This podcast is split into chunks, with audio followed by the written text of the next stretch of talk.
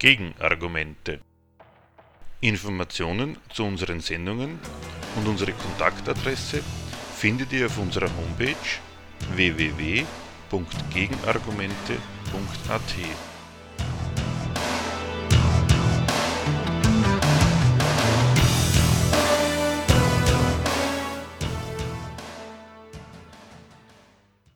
Am Dienstag, den 2. Dezember, wird Peter Decker, Redakteur der Zeitschrift Gegenstandpunkt, um 19 Uhr im Hörsaal 1 des neuen Institutsgebäudes der Universität Wien einen Vortrag zu folgendem Thema halten.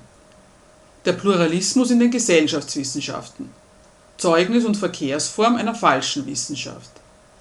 Aus diesem Anlass bringen wir heute den Mitschnitt eines von Peter Decker im November 2009 in Nürnberg gehaltenen Vortrags zum Thema Kritik, wie geht das? Das ist heute also ein Versuch, mal einen methodischen Vortrag zu machen.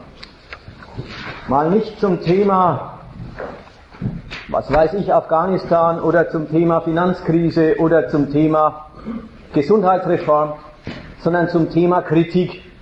Da ist es gut, wenn die Zuhörer sich in der demokratischen Debatte auskennen, also gut Zeitung lesen, kennen, was da für Argumente kursieren. Da ist es auch nützlich, und das werde ich jetzt heute zur Gelegenheit nehmen, wenn man sich jetzt die Argumente des Studentenstreiks anschaut.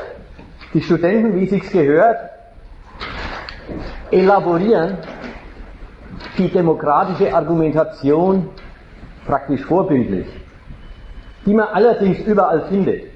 Also, wenn bei AEG Leute entlassen werden, dann kommen Argumente, Kritiken. Wenn die Steuerzahler wegen der Finanzkrise zur Kasse gebeten werden, gibt es Kritik. Wenn die Arzneimittel teurer werden, gibt es Kritik. Und gegenwärtig vorbildlich durchgeführt Kritik am Bildungswesen. Diese Art der Argumentation will ich mir vornehmen. Also ich will Beispiele rausnehmen aus dem Bereich der Bildung, aber wir können auch Beispiele aus dem Arbeitsleben, Gewerkschaftsforderungen und so weiter nehmen. Aber es ist in jedem Fall eine, sind methodische Überlegungen darüber, wie da gedacht und argumentiert wird. Und ich will auch zeigen, wie schlecht es ist, wie da argumentiert wird. Wie unbrauchbar. Jetzt ist die Reihenfolge diesmal eben so, Erst kommt die methodische Befassung mit, den, mit der Art der Kritik und nächste Woche wollen wir dann einen Vortrag machen zum Thema Bildung in der Demokratie. Was sind die Bildungsinstitutionen eigentlich? Wie sind sie konstruiert? Was ist ihr Zweck? Dann passt, damit beantworten sich dann auch Fragen dessen, was kann man an die überhaupt für Wünsche formulieren? Aber zunächst mal Kritik überhaupt. Fangen wir mal so an. Kritik überhaupt ist in unserem Land normal. Kritisiert wird andauernd. Man braucht nicht um Erlaubnis zu fragen. Unser Land schmückt sich damit, dass bei uns Kritik erlaubt ist. Die Zeitungen, das politische Feld, alles ist voller Kritik. Das führt auf der einen Seite nicht dazu, dass die Gründe für Kritik schön langsam aussterben würden. Also die Kritik in dem Sinn gehört und beherzigt wird sie offenbar nicht. Kritik ist reichlich. Die Gründe für Kritik weniger werden nicht. Auf der einen Seite. Auf der anderen Seite führt die universelle Kritik, auf die wir treffen, auch nicht zu einem endgültigen Zerwürfnis zwischen den kritisch gestimmten Menschen und dem Gemeinwesen. Sodass dann irgendwann mal die Kritiker sagen würden, jetzt kritisieren wir schon so lange und es tut sich nicht, jetzt mögen wir nicht mehr. Wir sind jetzt dagegen. Gegen Staat und Gesellschaft, gegen diese Wirtschaftsordnung und so weiter. Nein, Kritik ist massig, Kritik ist erlaubt, Kritik wird sogar manchmal gefordert. Obama bedankt sich für Kritik, als ob nichts schöner wäre, als gesagt zu kriegen, du machst alles verkehrt. Obama läuft sogar nach China und sagt denen dort, lasst Kritik zu. Das fördert die Stabilität. Also das stärkt den Staat, das stärkt diejenigen, die kritisiert werden. Auch das gibt's. Aber zu einem Zerwürfnis, im, also weder zur Heilung der Kritisierten Objekte der Unzufriedenheit, noch zu einem endgültigen Zerwürfnis führt das. Und das kommt nicht davon, dass Kritik geübt wird, sondern dass Kritik ziemlich verkehrt geübt wird. Dass unbeschadet dessen, dass die Übel nicht abgestellt werden, doch keine Absage rauskommt. Das kommt von einer verkehrten Art der Kritik. Das soll jetzt das Thema sein, aber jetzt fange ich erstmal noch an mit nicht der verkehrten Art, sondern mit ganz allgemein Kritik. Was ist denn das überhaupt? Erste These. Kritik, was ist das? Kritik ist, wenn einem was nicht passt. Was tut man geistig, wenn einem was nicht passt? Man vergleicht das, was man erwartet hätte, seine Wünsche, Ansprüche mit dem, was die Welt hergibt. Im Mittel, wie es gibt, gesellschaftlich oder auch sonst was. Manchmal, manche kritisieren ja auch das Wetter. Man vergleicht zwischen was ein, eine angenehme Erfahrung ist oder wäre und der unangenehmen Erfahrung, die man macht. Das ist von Philosophen längst behandelt. Der Hegel hat es das praktische Gefühl genannt und es gesagt, das ist ein Urteil, das stellt sich unmittelbar ein. Da braucht man nicht studiert haben dafür, da braucht man auch nichts über die Welt wissen. Das Urteil, das ist mir unangenehm, das ist mir angenehm, kann jeder. Jeder ist in der Hinsicht insoweit fähig, Kritik zu üben. Kritik im engeren Sinn ist dann die Durchführung dieses Vergleichs. Dass man den Vergleich ausdrücklich anstellt. Was ist denn schlecht an den Mitteln, sodass sie nicht zu meinem Bedürfnis passen? Woran liegt die Unangemessenheit der Umstände gegenüber meinen Ansprüchen? In Kritik, in Kritik liegt insofern was. Und das ist gar nichts Verkehrts. Dass nämlich der Mensch sich als Subjekt seiner Welt auffasst, auch den Anspruch erhebt, dass es danach zuzugehen hat, danach zuzugehen hätte, wie es ihm gut tut. Im Kritisieren macht jeder sich zum Maßstab. Und das ist nichts verkehrt. In jedem Kritisieren macht der, der das Urteil fällt, dass ihm irgendwas nicht passt, sich zum Maßstab der Umstände. Beansprucht, dass sie ihm recht zu sein hätten. Und ich erinnere gleich dran, viele in der Vergangenheit und alte Philosophen haben gemeint, da, da bildet sich der Mensch vielleicht was ein. Das gehört sich nicht, dass man sich selber zum Maßstab macht. Aber da ist überhaupt nichts verkehrt dran. Das ist normal und das ist auch richtig so. Die Frage ist, ob die Leute das, die alle, die kritisieren, in einer guten Weise machen. Denn jetzt kommt der erste entscheidende Punkt.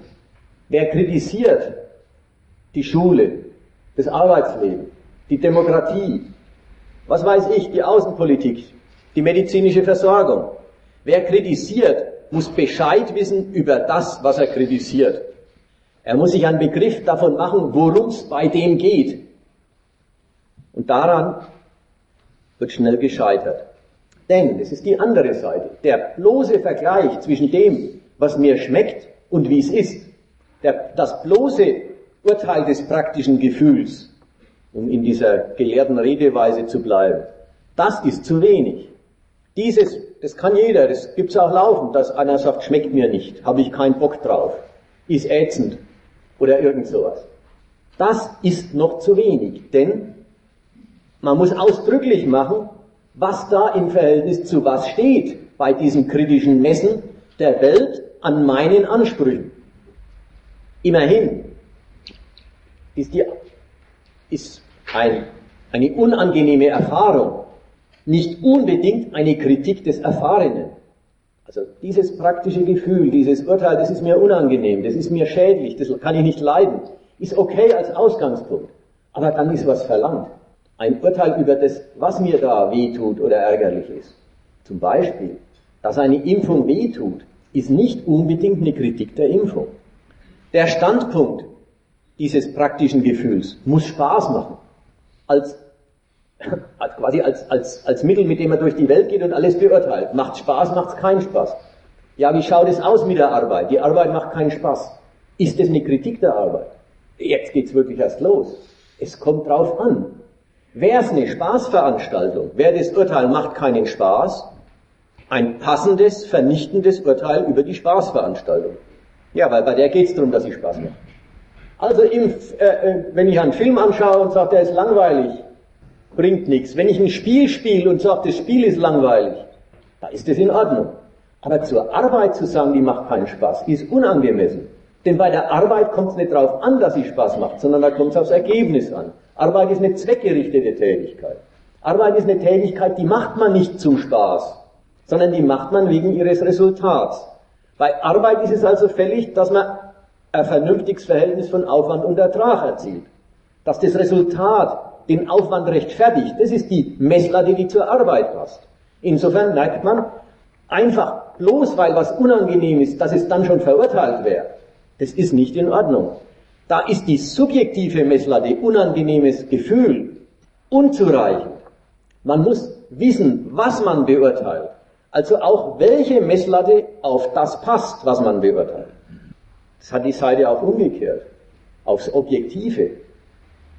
Manches mag eine negative Erfahrung sein. Es gibt sogar die allernegativste Erfahrung, den Tod.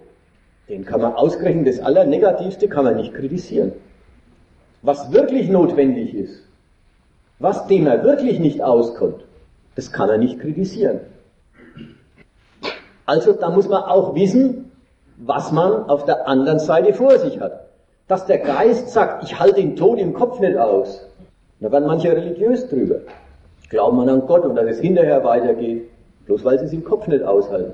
Das ändert, äh, also das sind alles falsche Schlüsse aus dem, dass man an einer Stelle sich zu sich, das endlose Subjekt, sich zum Maßstab macht, wo es tatsächlich nicht hinpasst. In der Hinsicht stirbt der Mensch als wie das Vieh. Das hat schon der Thomas von Aquin gewusst. Und das ist jetzt schon tausend Jahre her.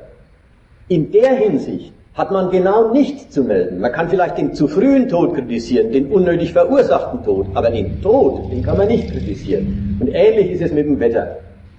Was man nicht in der Hand hat und nicht in der Hand haben kann, und solange man es nicht in der Hand haben kann, verdient keine Kritik. Bei den anderen Gegenständen, bei den gesellschaftlichen Gegenständen schaut es anders aus.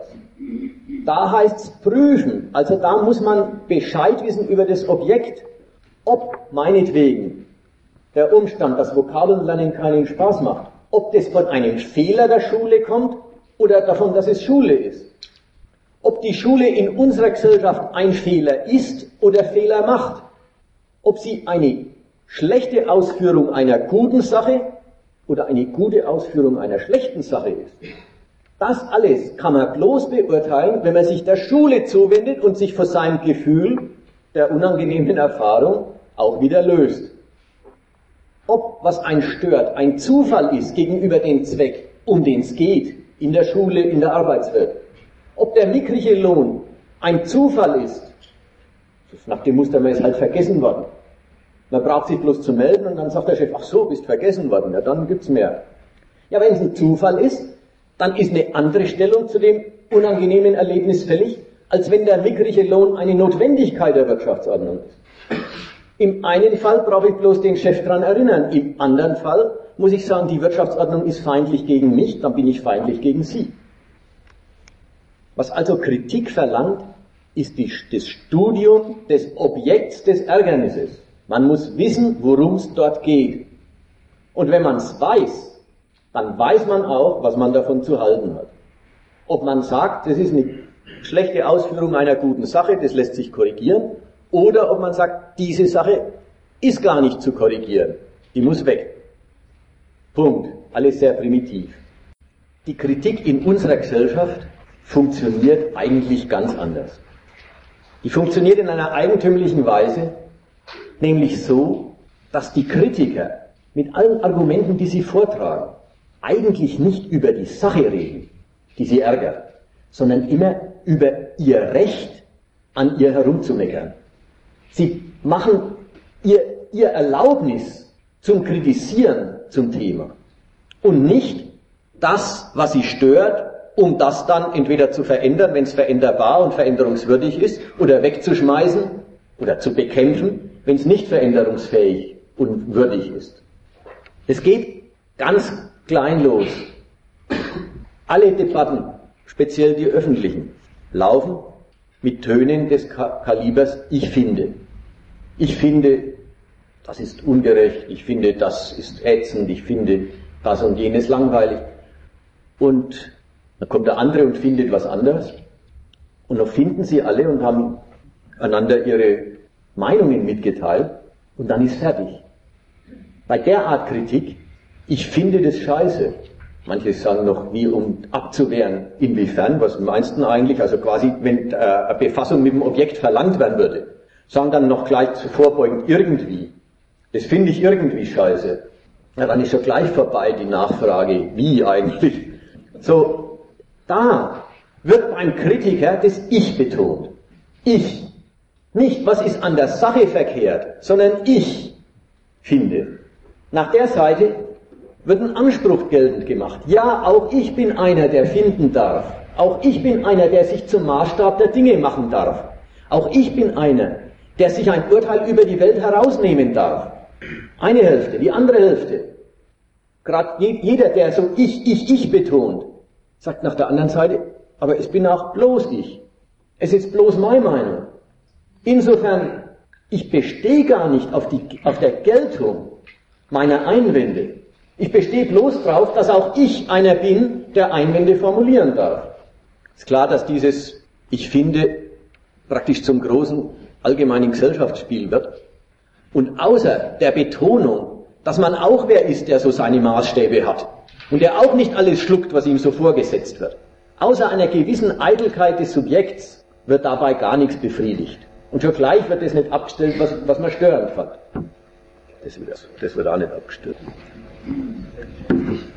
Jeder, der in irgendeiner Weise an die Wirksamkeit seiner Kritik denkt, jeder, dem daran gelegen ist, dass auch irgendeine Konsequenz folgt, ist genötigt, und tut es auch, Argumente für sein Missfallen zu suchen und vorzutragen. Ein bisschen missionieren muss jeder, der eine Kritik hat und will, dass die allgemein akzeptiert wird und zu was führt. Das ist gar nicht zu vermeiden. Gründe wollen geliefert sein, aber wie schauen sie aus, die Gründe, die geliefert werden?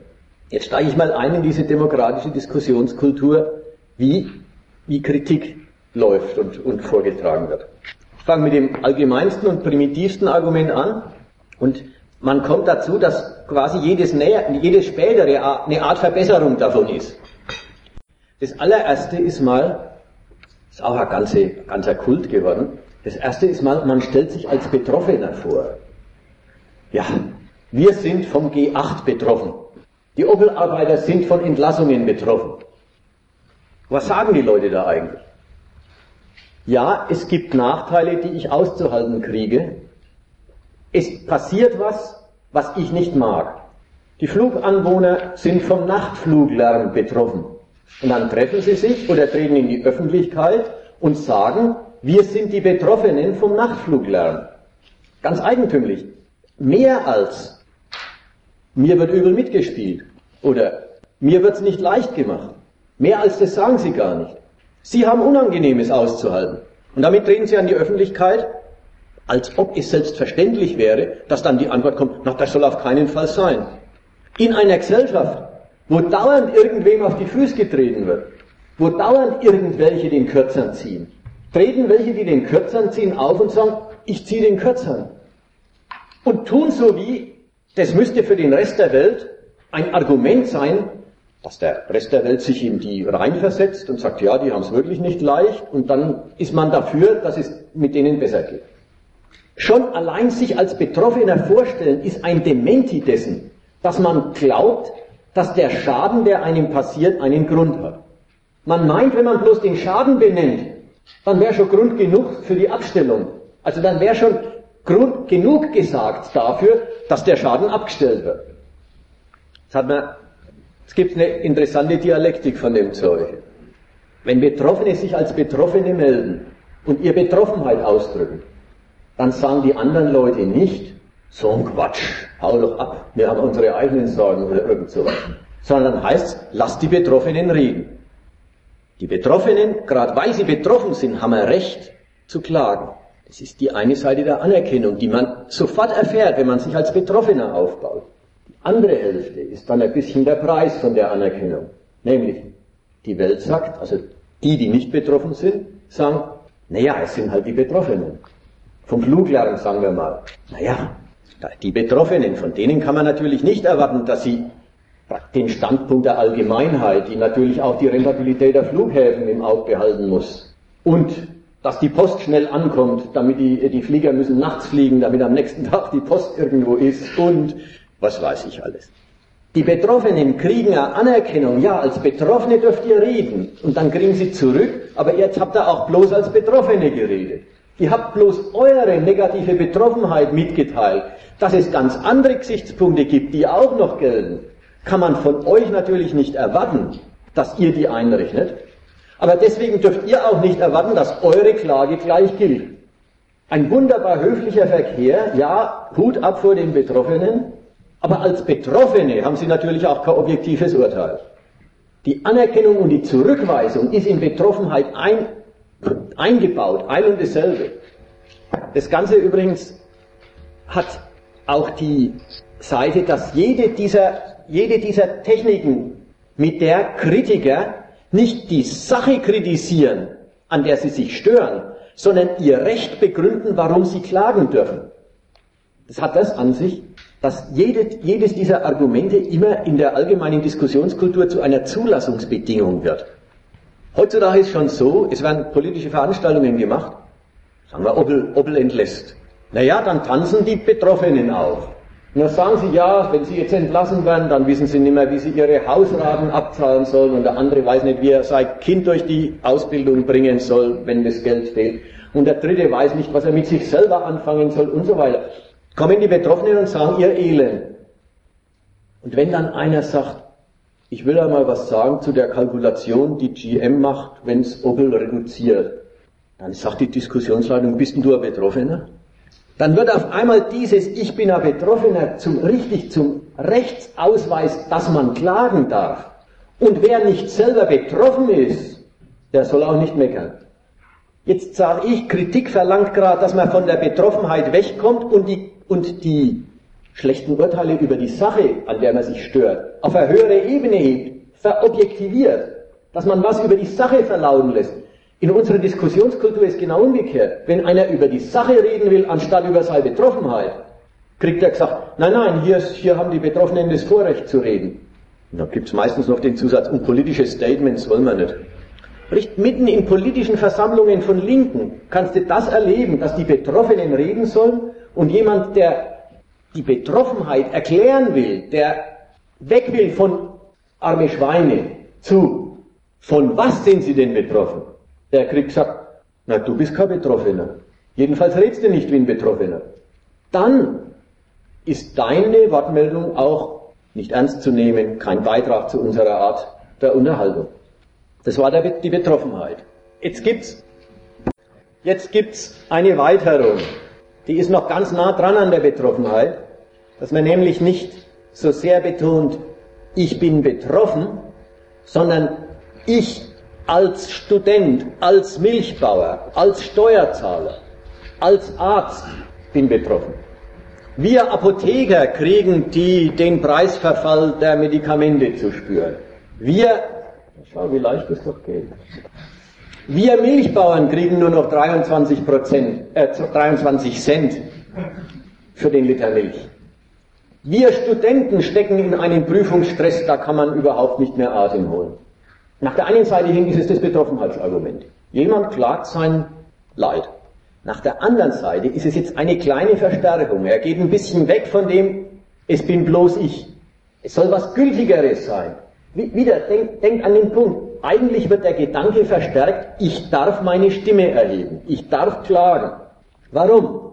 Nicht mehr, weil es ich bin, sondern weil es ich als Student bin. Als Mitglied eines anerkannten Standes, als Mitglied dieser Gesellschaft, der eine Rolle spielt, die doch vorgesehen ist, die doch einen Beitrag leistet.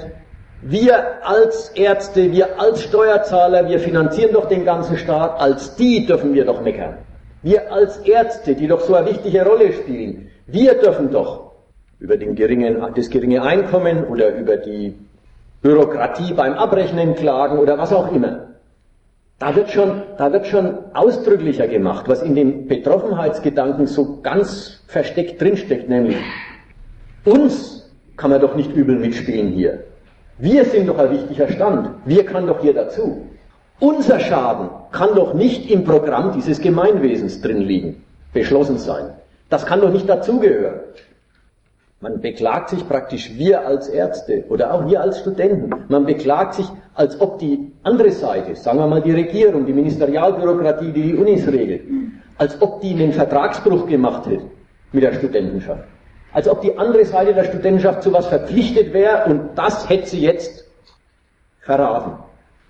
Ihr müsst sehen, es wird klar gekürt und es wird klar gekürt im, mit dem Versuch zu sagen, ich darf mich doch beklagen als Student, Steuerzahler, Milchbauer.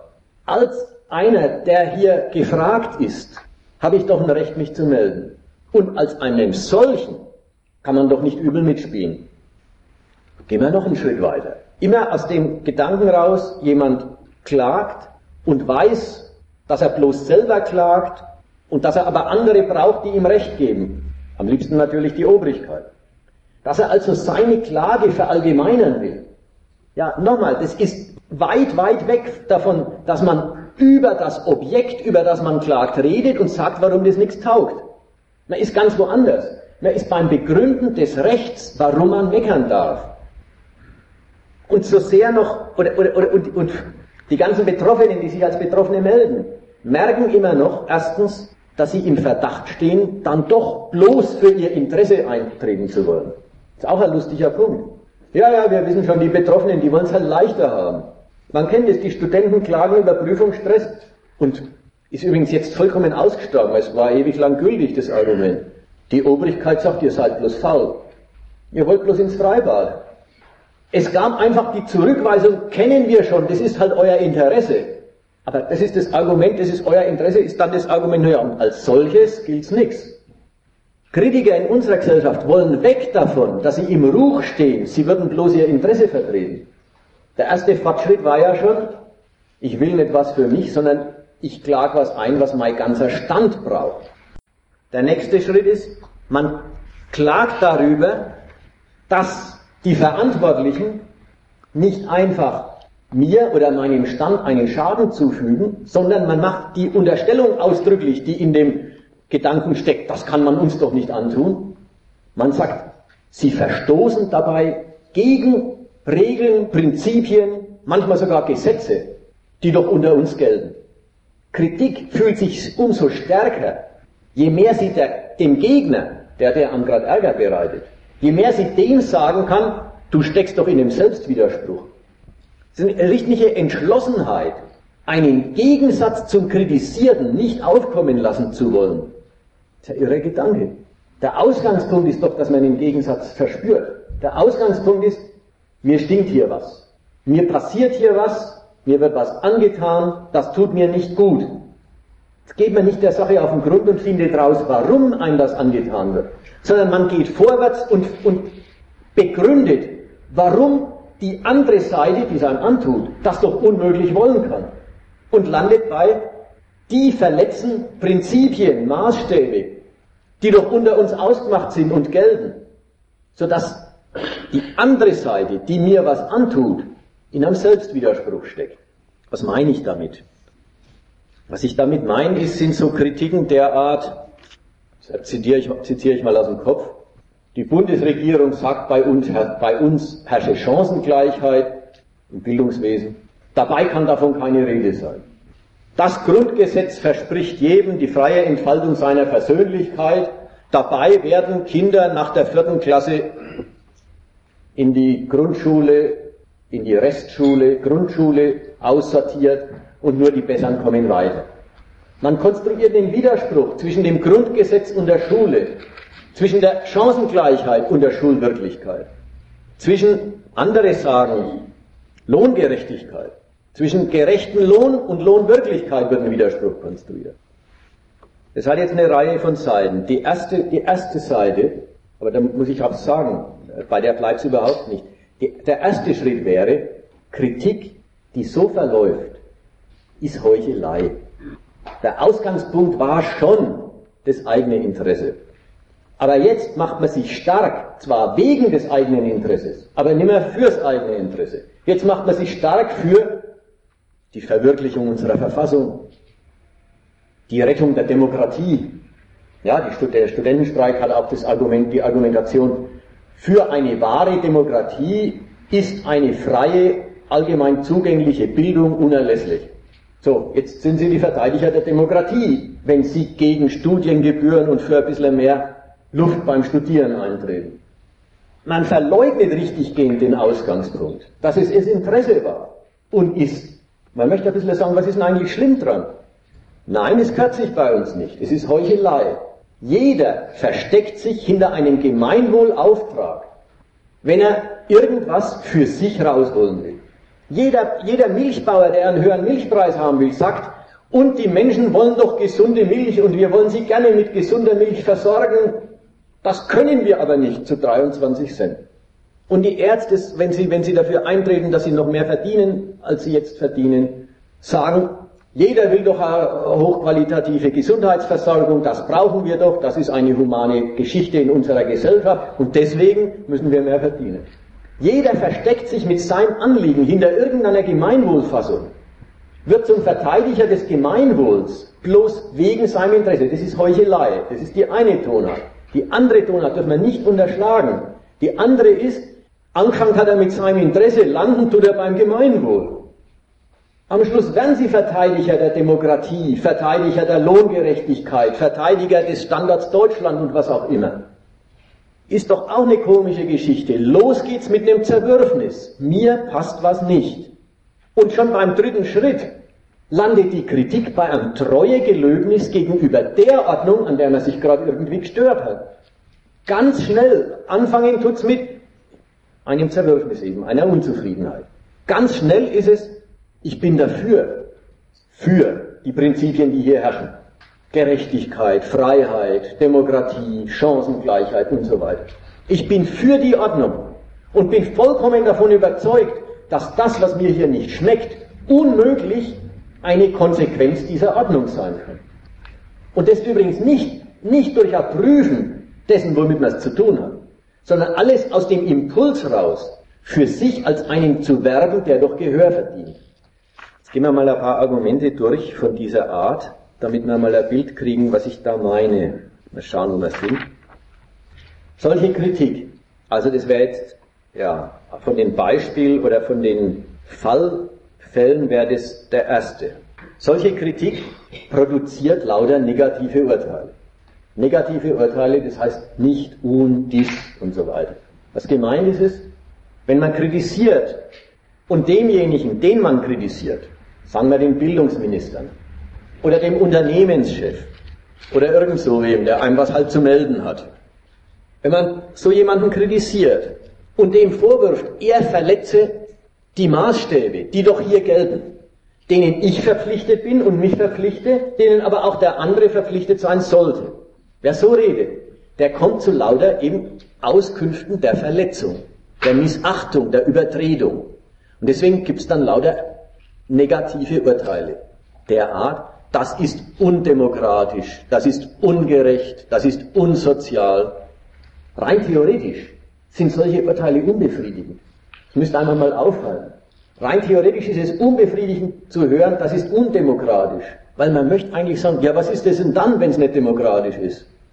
Wenn hier, wenn das, was die Regierung treibt, nehmen wir es mal an, undemokratisch ist, also man stellt fest, dass die Messlatte, dass die Ansprüche der Demokratie nicht befolgt worden sind. Na dann ist man doch klar dabei zu sagen, ja, was ist denn dann befolgt worden? Worum ist es denn dann gegangen?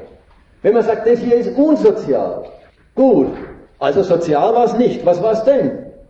Ein negatives Urteil ist keine Auskunft über eine Sache. Ein negatives Urteil ist eine Auskunft bloß über die Messlatte, die der anlegt, der gerade meckert.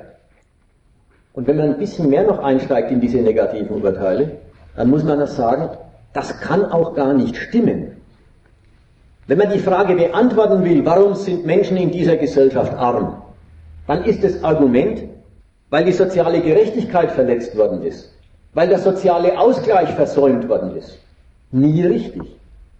Denn wenn ich den Gedanken mal nehme, soziale Gerechtigkeit, dann ist ja das schon, dann ist ja das schon der Ton, eine Rücksicht auf die, die, wenn keine extra Rücksicht geübt wird, immer den Kürzern ziehen. Der steckt ja schon in der Erkenntnis, weil die soziale Gerechtigkeit verletzt worden ist oder weil der Ausgleich unterlassen worden ist. Wenn der Ausgleich unterlassen worden ist, dann heißt es, weil jemand, weil welche, die sowieso von selber immer bloß eines Ausgleichs bedürfen, den nicht gekriegt haben. Wenn man also beantworten will, warum sind die Leute arm, dann liegt die Armut offenbar vorm Ausgleich. Der Ausgleich ist, wenn der Ausgleich nicht stattgefunden hat, dann hat vorher die Produktion der Armut stattgefunden. Wenn ich also beantworten will, warum sind Leute arm, dann muss ich mich mit der Produktion der Armut befassen und nicht mit, dem, mit der Abwesenheit der Kompensation für die Armut. Es ist also auch wirklich nicht richtig zu sagen, die Leute sind arm, weil der soziale Ausgleich unterlassen worden ist. Weil man da ja sagt, die Leute sind arm, weil die Überwindung der Armut oder weil der Ausgleich für die Armut nicht passiert ist. Und wenn ich den Satz so formuliere, hört jeder noch raus, da ist die Armut erstmal schon da. Also das ist wichtig, äh, diese, äh, diese negativen Urteile, die Urteile, da fehlt etwas Gutes. Das ist auch theoretisch nie eine richtige Antwort für den Grund der Übel. Also der erste Ding ist, oder sagen wir, wenn wir es nehmen, bei diesem Vorwurf, die Regierenden oder die Mächtigen würden ihre eigenen Maßstäbe verletzen. Wenn wir das als die große Überschrift zu dem Abschnitt nehmen, dann haben wir jetzt mehrere Schritte. Der erste war, wer so redet, heuchelt so ein bisschen. Und wer sich ehrlich ist, muss auch merken, dass er heuchelt. Zweitens, er hat theoretisch in jedem Fall Unrecht. Denn ein negatives Urteil ist nun mal keine Erklärung. Drittens, er behauptet einen Verstoß gegen die Gesetze und Prinzipien unseres Gemeinwesens, der so überhaupt nicht vorliegt. Da muss man schon die Prinzipien und Gesetze idealisieren, eigentlich idealisch missverstehen, damit man sie gegen die Realität dieser Gesellschaft in Stellung bringen kann. So wie sie wirklich gemeint sind und wie sie wirklich gelten, oder gegen die Regeln, wie sie wirklich gemeint sind und wirklich gelten, liegen gar keine Verstöße vor. Wenn man für Gerechtigkeit auf Gerechtigkeit klagt, also die Regierenden, dessen bezichtigt, sie waren ungerecht und Gerechtigkeit will. Machen wir den Test noch. Was verlangt man da eigentlich? Was verlangt einer, der Gerechtigkeit fordert? Ja, es klingt so. Bildungsgerechtigkeit ist auch in den Streikzeitungen immer ein Stichwort. Gerechtigkeit, was ist es? Eine merkwürdige Geschichte. Erstmal muss was auffallen. Gerechtigkeit fordert einer nur von einem, der Macht über ihn hat. Gleichgestellte Menschen Gleichgestellte untereinander sagen nie sei gerecht zu mir. Jemand, der mir nichts zu sagen hat, der braucht auch nicht gerecht zu mir sein. Nur welche, die über mich bestimmen, von denen wünsche ich Gerechtigkeit. Gerechtigkeit ist die Tugend der Könige. Ja, und schon viel älter als die Demokratie. Aber was verlangt man eigentlich dann von der Obrigkeit, wenn man sagt, sei gerecht? Verlangt man eigentlich überhaupt was? Ja, irgendwas verlangt man. Aber was? Im Grunde verlangt man von ihr bloß, halte dich an deine eigenen Maßstäbe. Denn welche Maßstäbe gerade in Anschlag gebracht werden, das ist ja mit der allgemeinen Formel Gerechtigkeit wieder gar nicht ausgemacht. Ihr wisst es in der bürgerlichen Gesellschaft, da gibt es auf jeden Fall mindestens schon mal zwei ganz große Gerechtigkeitsbegriffe oder zwei Formen für Gerechtigkeit. Die eine ist die Leistungsgerechtigkeit, für die steht die FDP. Und die andere ist die soziale, ausgleichende Gerechtigkeit. Man kann immer sagen, sei gerecht zur Regierung. Tu was für die Armen und man kriegt zurück. Die leisten ja auch nichts. Wir sind gerade leistungsgerecht. Umgekehrt, umgekehrt. Man kann auch sagen, tu was für die ausgleichende Gerechtigkeit. Ja, dann steht's im Widerspruch dazu, dass dem, der mehr leistet, auch mehr zustimmt. Da merkt man, wenn man dann Gerechtigkeit fordert, dann fordert man eigentlich bloß die Regierenden auf, dass sie erstens die Maßstäbe ausdrücklich machen, mit denen sie über die Menschen entscheiden, und zweitens fordert man sie auf, dass sie in gleichgelagerten Fällen, gar nicht überhaupt, sondern nur in gleichgelagerten Fällen gleich entscheiden sollen. Gut, kürzen wir mal den Rest ein bisschen ab. Auch wenn nicht gleich die höchsten Werte im Spiel sind, wie die Demokratie braucht kostenloses Studium, sonst ist die Demokratie unmöglich. Aber auch wenn nicht so ganz hohe Prinzipien im Spiel sind, ein Stückchen weiter und weit niedriger gehängt, ist das Ideal, dass einem doch niemand übel mitspielen kann, dass das doch nicht im Programm drin sein kann.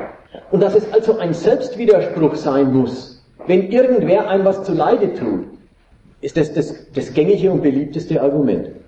Man rechnet Unternehmen, wenn sie Entlassungen durchführen, vor, dass sie doch mit den Leuten, die sie gerade entlassen, auch gut Profite machen könnten. Man klagt über Missmanagement. Dieser Gedanke, man wirft der anderen Seite vor, sie verstündt ihr Geschäft nicht, ist oft weg davon, dass man den Schaden überhaupt noch abwenden will. Wer entlassen werden soll und den Missmanagement-Vorwurf erhebt, sagt, nur weil die ihr Geschäft, ihr Geschäft nicht beherrschen, haben sie die Firma in die Scheiße geritten, den Karren in den Dreck gefahren und deswegen müssen wir jetzt äh, die Nachteile in Kauf nehmen. Wer so argumentiert, ist eigentlich schon darüber hinaus, dass er den Nachteil abwenden will. Denn jetzt ist der Karren im Dreck. Jetzt ist eine Sanierung der Firma unvermeidlich. Es ist sogar anerkannt, wenn man sagt, nur unfähige Manager haben uns in diese Lage gebracht. Was leistet die Kritik eigentlich noch? Sie leistet überhaupt nicht mehr. Also jetzt ist sie gar keine Heuchelei mehr in dem Sinn, äh, jemand möchte sein Interesse befördern und greift dabei zu lauter Gemeinwohlphrasen. Sondern jetzt ist die Kritik eine, die will das Übel gar nicht mehr abwenden. Sie will eigentlich bloß noch den eigenen Glauben daran verteidigen, dass in diesem Gemeinwesen das eigene Interesse doch eigentlich, eigentlich in der, der jetzigen Situation nicht, jetzt ist ja der Karren im Dreck, eigentlich schon ein Plätzchen hätte, dass das eigene Interesse eigentlich schon auch berücksichtigt werden müsste, wenn alles normal liefe. Aber es läuft ja jetzt gerade nicht normal. Man verteidigt eigentlich bloß noch den Glauben, dass man nicht notwendigerweise, sondern bloß wegen der Fehler anderer jetzt irgendein Übel auszubaden hat. Am Schluss verteidigen sie bloß noch ihren Glauben an die Ordnung, die ihnen übel mitspielt. Und wie ernst es ist und wie wenig an der Stelle dann noch von der Heuchelei vom Ausgangspunkt die Rede sein kann. Das beweisen die Quellearbeiter jetzt. Wenn nämlich die Arbeiterschaft und ihre Gewerkschaften, wenn die nämlich einmal irgend in einer Firma nicht mehr die Behauptung machen können, hier macht wer was verkehrt, Wie damals bei AEG, wo die AEG aus Nürnberg weg ist, obwohl sie in Nürnberg Gewinne gemacht hat, um nach Polen zu gehen, um dort noch mehr Gewinne zu machen. Electrolux, schwedische Weltkonzern. Wenn es nicht so ist, dass man denen Vorwürfe machen kann, sondern wenn die Firma pleite ist, wie die Quelle jetzt, dann gibt es null Protest. Null. Dann hat das geschädigte Interesse alles Recht verloren. Lustig, wo der Gegensatz zwischen dem Gemeinwesen und, Rechn und den Rechnungsweisen, die hier herrschen, und dem Interesse der Leute von Arbeit leben zu wollen, weil sie das müssen, da verstummt die Kritik gänzlich. Weil man niemandem mehr den Vorwurf machen kann, du machst etwas, was du nicht müsstest. In diesem System mit diesen Rechnungsweisen. Das ist der eine Endpunkt der Kritik. Sie fängt an mit der eigenen Schädigung und endet damit, dass sie selber verstummt, dass sie selber sich aufgibt, wenn sie niemanden den Vorwurf machen kann, er würde sich gegen was vergehen, was hier gilt. Wenn es keinen Schuldigen mehr gibt, wenn es also wirklich das System wäre, gegen das sie sein müssten, dann sagen sie, ja, es gibt ja praktisch keinen Adressaten für Unzufriedenheit. Dann kann man es gleich lassen. Wo sie also merken, dass sie wirklich einen Gegensatz nötig hätten, da sagen sie, ja, dann hat Kritik ihr Recht verloren. Ein Ende der Kritik. Das andere Ende der Kritik ist das, dass der Glaube, es würde doch jeder zu dem Seinen kommen, wenn nicht überall Lumpen sitzen würden und, und inkompetente Verantwortungsträger herumlaufen würden. Also die ganze Logik der falschen Kritik. Man wirft ihnen immer vor, sie verstehen ihr Geschäft nicht, sie würden gegen die Maßstäbe verstoßen, die doch hier gelten. Den Gedanken ernst genommen, durchgeführt, landet Kritik auf der einen Seite bei einem ganz negativen Weltbild, alles Lumpen. Bloß man selber ist anständig. und nach einem Ruf nach dem Staat, der doch, der doch gefälligst auf alle aufpassen soll, dass sie ihre Pflicht tun. Dann wird Kritik geradezu zu einer rechtslastigen, zu einem rechtslastigen Seufzer nach mehr ordnender Gewalt, nach mehr Aufpasserei auf alle Interessen und Stände in dieser Gesellschaft, damit sie sich an die Spielregeln halten, an deren guten Sinn man ja glaubt. So, und jetzt mal von außen dagegen gesagt. Alle Kritik kriegt erstmal das Recht, dass sie sich äußern darf, und dann kriegt sie von den Kritisierten die Rückantwort, die Rückfrage, ja, dann sagt doch ihr, wie es gehen soll. Kritik wird darauf verpflichtet, konstruktive Kritik zu sein. Kritik wird darauf verpflichtet, dass jeder Kritiker dem, den er kritisiert, sagen soll, wie er seine Sache besser machen kann. Konstruktive Kritik ist nicht an und für sich ein Fehler. Es hängt ein bisschen von der Sache ab. Ja, wenn, wenn, wenn, wenn ein Violinquartett Haydn spielen will und der eine spielt immer einen falschen Ton und dann sagt der andere, da muss der Gis greifen, KG. Da ist das konstruktive Kritik. Die haben, beid, die haben alle vier, sag Quartett, die haben alle vier denselben Zweck. Das Ding soll dann gut klingen. Und weil sie denselben Zweck haben, ist das, dass man einen auf einen Fehler aufmerksam macht, auf eine Unfähigkeit und die überwindet, eine Hilfe für alle. Konstruktive Kritik kann schon am Platz sein. Das setzt halt voraus, dass alle einen gemeinsamen Zweck haben. In einer Welt lauter gegensätzlicher Privatinteressen, wo der eine sein Geschäft macht, weil der andere billig ist und wenig verdient, wo der eine durch die Schulen kommt, weil der andere zurückbleibt, wo der eine einen Job ergattert, weil er Konkurrenten ausgestochen hat. In einer solchen Welt jeden Kritiker darauf zu verpflichten, Kritik ist bloß dann ernst zu nehmen, wenn sie konstruktiv ist, heißt, jeder Kritiker muss mit seiner Unzufriedenheit allen anderen Interessen dieser Gesellschaft sagen, ihr kommt, ihr anderen Interessen, ihr Interessen, die, mir, die ihr mir entgegensteht, ihr kommt zum Zuge. Ihr habt, ihr habt euer volles Recht und ich bin in der Pflicht zu beweisen, wie die Harmonie der Interessen herbeizuführen wäre. Ich weiß nicht, ob, ihr das kennt. Du bist in einer Diskussion und sagst, warum gibt es Arbeitslosigkeit? Dann sagen, dann sagen die, ja, hast du ein besseres Rezept, wie wir Arbeitslosigkeit bekämpfen können?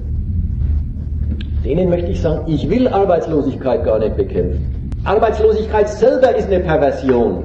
In einer Gesellschaft, wo es Arbeitslose gibt, ist offensichtlich, dass die Menschen nicht arbeiten, um zu leben. Sonst können sie sich doch die Arbeit teilen.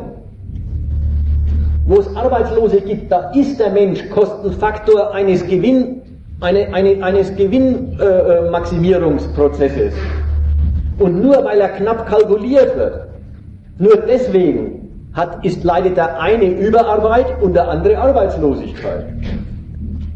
Das Problem der Arbeitslosigkeit gibt es bloß wegen dem Kapitalismus und nur in ihm. Jetzt kommt der Kritiker und kritisiert es und sagt, sagt ihm wer, ja wenn du einen besseren Weg hast, die Arbeitslosigkeit zu bekämpfen, sind wir sofort auf deiner Seite.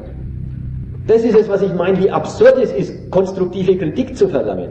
Kritik wird darauf verpflichtet, sich immer auf die Position des Kritisierten zu stellen und darüber nachzudenken, wie der seine Sache so machen könnte, dass man selber keinen Schaden davon hat. Aber dass seine Sache gemacht werden muss, das darf Kritik nie negieren. Es ist absurd, einem Kritiker abzuverlangen, er muss konstruktiv kritisieren. Es hängt davon ab, ob man ein gemeinsames Interesse hat oder ob man von einem Gegensatz handelt. Ein Gegensatz, der besteht, der wird dadurch, der wird so korrekt behandelt, dass der Kritiker ihn überhaupt rausbringt Jetzt wieder zurück zum Ausgangspunkt, dass man über die Sache, die einem Ärger bereitet, Bescheid weiß. Und wenn man, den, wenn man Bescheid weiß, dann weiß man, was seine Feinde sind. Dann weiß man, wogegen man steht. Oder man weiß, dass ein, ein gemeinsames Werk schlecht angepackt worden ist. Kann ja auch sein. Aber das ist eine Sachfrage, die, die Sachfrage ist zu beantworten am Studium der Ökonomie, am Studium des Schulsystems. Und das ist nicht vorweg als Dogma, aufzuerlegen und jeder muss, wenn er überhaupt ernsthaft als Kritiker ernst genommen werden will, Verbesserungsvorschläge einreichen. Nein, manchen Scheiß muss man überhaupt nicht verbessern, den muss man abschaffen. Also Resümee und Schluss. Zwei Formeln, die das zusammenfassen. In dieser Gesellschaft gibt es jede Menge Kritik. Eigentlich kritisiert jeder andauernd. Und im Kritisieren geht jeder von einem Gegensatz von Interessen aus. Den erfährt er nämlich und über den beklagt er sich. Wenn welche rausfliegen aus einer Arbeitsstelle, weil die Firma anderswo oder mit weniger Leuten ihr Geschäft fortsetzt, dann erleiden die einen Schaden, weil die anderen ihren Erfolg eben mit weniger bezahlten Arbeitskräften machen. Also jeder, der dauernd meckert, erfährt den Gegensatz der Interessen. Das ist der Ausgangspunkt. Und was ist der Endpunkt der Kritik? Oder was ist die Durchführung der Kritik? Die Durchführung der Kritik ist ein einziges Bemühen darum, sich den anderen Interessen als versöhnbar zu präsentieren. Der Ausgangspunkt ist der Gegensatz. Die Durchführung der Kritik ist ein einziges Argumentieren, ich rede doch im Namen des Gemeinwohls, ich plädiere doch nur auf das, was mir was recht und billig ist, ich, ich bestehe doch bloß darauf, dass das Grundgesetz eingehalten wird. Ich will doch gar nichts anderes, als dass die Manager ihr Geschäft gut machen. So kurzum, der Ausgangspunkt ist der Gegensatz der Interessen. Die Durchführung der Kritik ist ein einziges Werben bei den feindlichen Interessen, dass es doch in ihrem Sinn wäre, Rücksicht auf mich zu üben. Eine Form der Zusammenfassung. Eigentlich ist die Durchführung der Kritik des, des, das Dementi des Ausgangspunkts. Eine andere, Fassung dazu, eine andere Zusammenfassung, die mir auch gut gefällt, ist die. In dieser Gesellschaft ist Kritik nicht objektiv, wo sie objektiv zu sein hätte, und nicht subjektiv, wo sie subjektiv zu sein hätte. Ich habe ganz am Anfang an, äh, begonnen mit dem Gedanken, ja, Kritik ist was ganz Einfaches. Jemandem schmeckt was nicht. Jemand meckert, beklagt sich. Dann aber muss er sich dem Objekt zuwenden, über das er sich beklagt, und an ihm nachweisen, inwiefern das als eine seiner Lebensbedingungen untauglich ist. Inwiefern die Umstände, die Ordnung, die Wirtschaft oder Teile davon, die Schule oder das ganze Bildungswesen, inwiefern die einem, ja, wa warum die in ihrer Machart mich schädigen. Und dann bin ich mir im Klaren drüber, wenn ich mich dem zugewendet habe, bin ich mir im Klaren drüber, ob eine gute Sache schlecht ausgeführt worden ist oder eine schlechte Sache gut ausgeführt worden ist. Im ersten Fall sind Verbesserungsvorschläge am Platz. Im zweiten Fall ist Kampf und Ablehnung dieser Ordnung oder dieses Teils davon am Platz. In der Hinsicht meine ich, Kritik muss objektiv sein, die muss mit Kenntnissen und Urteilsfähigkeit über den Gegenstand, der kritisiert wird, daherkommen. In der Hinsicht ist Kritik in unserer Gesellschaft nicht objektiv, wo sie objektiv zu sein hätte.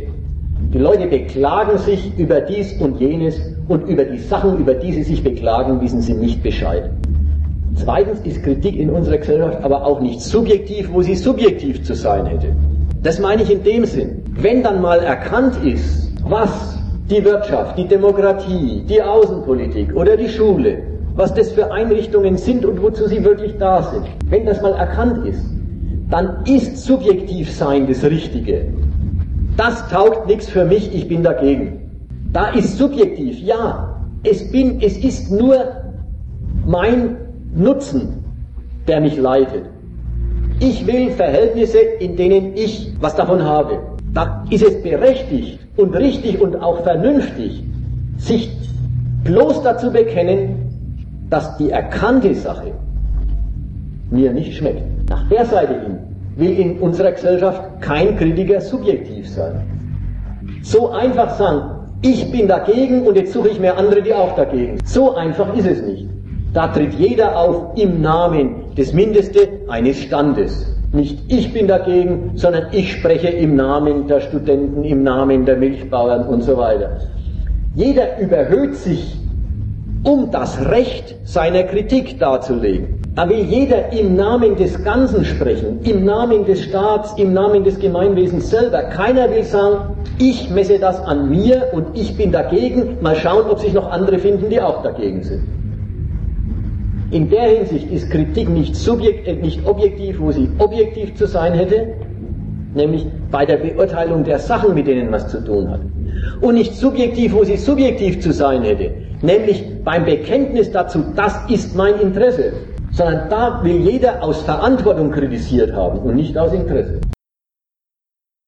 Zum Schluss noch einmal ein Veranstaltungshinweis. Am Dienstag, den 2. Dezember, wird Peter Decker, Redakteur der Zeitschrift Gegenstandpunkt, um 19 Uhr im Hörsaal 1 des neuen Institutsgebäudes der Universität Wien einen Vortrag halten zum Thema Der Pluralismus in den Gesellschaftswissenschaften. Zeugnis und Verkehrsform einer falschen Wissenschaft. Nähere Informationen dazu findet ihr wie immer auf www.gegenargumente.at.